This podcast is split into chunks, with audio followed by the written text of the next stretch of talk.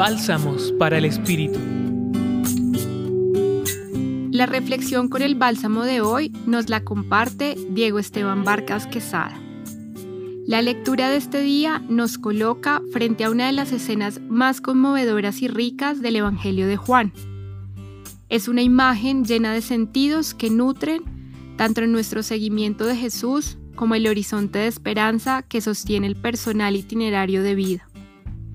María ha quedado frente al sepulcro llorando. La muerte, hasta ese momento, le parece definitiva. Aparece un hombre que penetra con la fuerza de su palabra la hondura íntima de su corazón.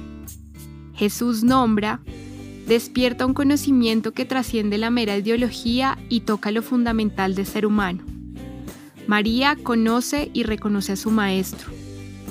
Inmediatamente, el texto insinúa un gesto sumamente humano pero que en el ámbito del seguimiento de Jesús es necesario purificar. María quiere tocar, retener, quedarse allí con el que consideraba muerto y perdido. Si el cristiano está llamado a configurarse y transparentar a Cristo, de ahí el comer y beber el cuerpo y sangre. Debe hacerlo en coherencia con un compromiso particular, el del testigo.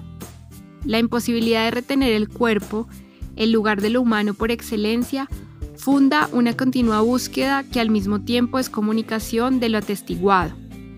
La resurrección de Jesús como intimidad, como palabra y como posibilidad de retención del cuerpo nos tornan testigos y en cuanto tales, hombres y mujeres que comunican con creatividad la buena noticia. Los acompañó en la reflexión Diego Esteban Vargas Quesada, jesuita, y en la voz Claudia Galindo Quiroga del Centro Pastoral San Francisco Javier de la Pontificia Universidad Javeriana.